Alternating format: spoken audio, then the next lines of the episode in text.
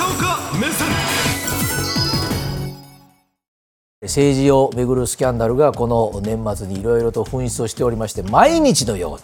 えー新聞やテレビのトップニュースを語ってしまっております。派閥パーティー兼裏金疑惑でございます。しかしながらこれ最初のうちは皆さん方結構政治の世界は大変なことになると思ってなかったんですね。ただ問題はどこまで広がるかが見通せない。今の永田町の生々しい声からご覧いただきましょう。まさかこんなになるなんて。よく言われますけれども、えー今回適用されるだろうと言われている法律この政治資金規正法です。でまあ要はその入ったお金、えーちゃんと総務省に届けなきゃいけませんよということが原則なんですが結構ねあの罪になると懲役これいろいろあのスキャンダルあるたびに法律が改正されまして重くなっておりますがただちゃんと書けば別にいいんですということになるからいや修正したらいいんでしょ忘れた言い訳すればいいんでしょっていうような感じだったので毎年毎年逮捕者が出てるわけでもなく、なんで今年だけそのパーティーやり玉にやんだというような話になってたわけですが空気が激変したのは先週ぐらいにこの話が出てきてからです。応援です。応援というのはテレビご覧の皆さんが誰が応援すると意味が違いまして大きな事件を東京地検特捜部がやるときに全国の地方の検事さんたちを応援でかき集めると言われています。集めたらただでは返さないというかそれなりに本気で、えー中央の事件をやるんだと。つまり家宅捜査にも人手がいります。取り調べ官もいります、いうのが出てきたので本気なのかっていう空気が先週から来たわけ。ところがですねあのやっぱりテレビご覧の皆さんも、まあ、捜査当局が動くというと我々すぐ逮捕とか、えーまあ、軽くても書類送検とか。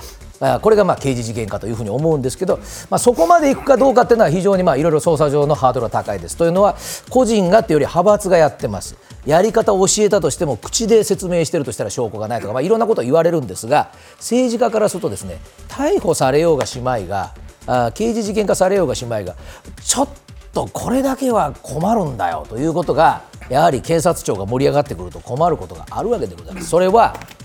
報道でどう書かれるかです。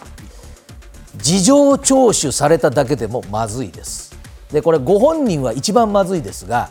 そのご自分が信頼してた秘書が呼ばれただけでも新聞一面に来ます中谷議員事情聴取へなんて来たらもうご本人本当に仕事がなくなるぐらいのスキャンダルになるわけです。何にも逮捕もされてません。まだ裁判にもなってません。でも事情聴取もダメだしもっと言うと今東京のマスコミもヒートアップしてますから事情聴取えもうダメです。もうこれだって一面に来ますので、まあ、こう書かれてしまうとまあ政治家としてはですねやっぱりこういう報道にもされる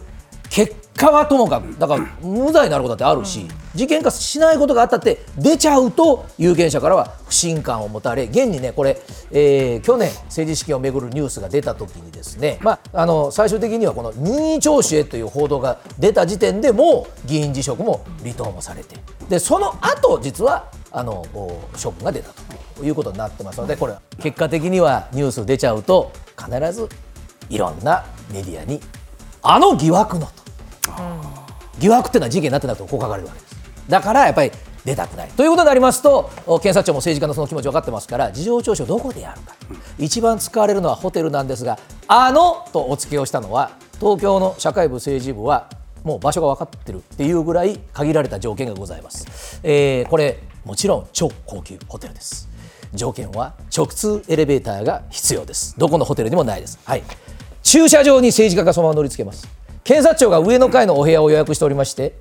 まっすぐ駐車場から直通エレベーターが上がるホテルでなければいけません。これなかなかないんです。というのは防犯上ホテルは必ず地下の駐車場からのエレベーターは1階で止まってフロントの前を通過しないとダメってことになってますが通らないでまっすぐ行けるホテルは限られております。そしてどういうお部屋で話を聞くかということなんですがあのまあぶっちゃけ言うとスイートみたいないいお部屋を取っております、えーもちろんベッドに座って政治家に話聞くわけにいきませんので応接セットもございます。で、えーここはですねやっぱりあの検察庁としたら逮捕状とかあそんなので呼んでるわけではないのであくまで任意で、えーこの時点では先生一つお越しください。こういうことになってます。とやっぱりですね政治家からすると、まあ、ホテルに呼ばれた調べ室に呼ばれるよりはプライドは維持をされます。でちゃんとしたところで話を聞いてくれる。そしてもう一つはですねここ事実上政治家逃げられないんですね、うん、えー、ちょっとお腹空いたしそろそろ事務所先生ルームサービスございます。いや俺は和食和食中華洋食。大丈夫でございます。工業ホテルは何でも大丈夫。君長いこと調べられて僕は少し使ってベッドも奥にございます。いや寝られないと思いますうん、でもね、えー、大丈夫ですというようなことを検察庁もどうとでもそうするとねもちろん任意ですからお返ししなきゃいけないんですけどもまあ時間無制限ですよみたいなプレッシャーも感じるわけですね調べられてる方は。で、まあ、プライドとこの両方のバランスを取る高級ホテルという、まあ、ステージがあるわけでございますがやっぱり今言われてるのは検察庁は検察庁でなんか苦しい事情があるんじゃないのとそれは時間足りますかねと捜査のと言われておりましてそれがあ事実上12月14日あから1月の20日ぐらいしか自由に動けないだろうこれつまり今の臨時国会が終わる13日の翌日から来年の通常国会が始まるまでここは国会がありません。で検察官というのは国会が動いている間はやっぱり言われたくないんですね。あの野党に有利な捜査してるとかあ与党におめ込ましてるとかこういろいろ言われたくないというのはありますのでここは割り方自由に動けるんです。でまあ今言われてるのはもう家宅捜索はあるだろうと、まあ、それはもうやむを得ないだろうというふうに言われてるんですがただもう一つ心配なことが出てきて289が崩れる可能性があるんですね。でそれははいこちらでございます。あの衆議院の小選挙区つまりねテレビご覧の皆さんも今年何回聞きました？解散総選挙が、夏にも秋にも年内にも。つまり今年はいつ解散総選挙やるか？というふうに言われてた、その根拠は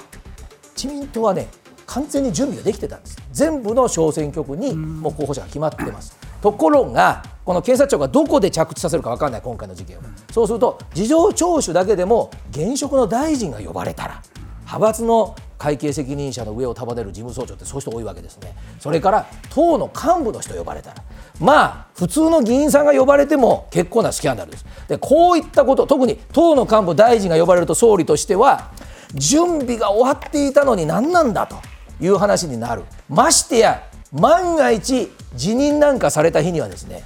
その選挙区の候補者入れ替えなきゃいけない。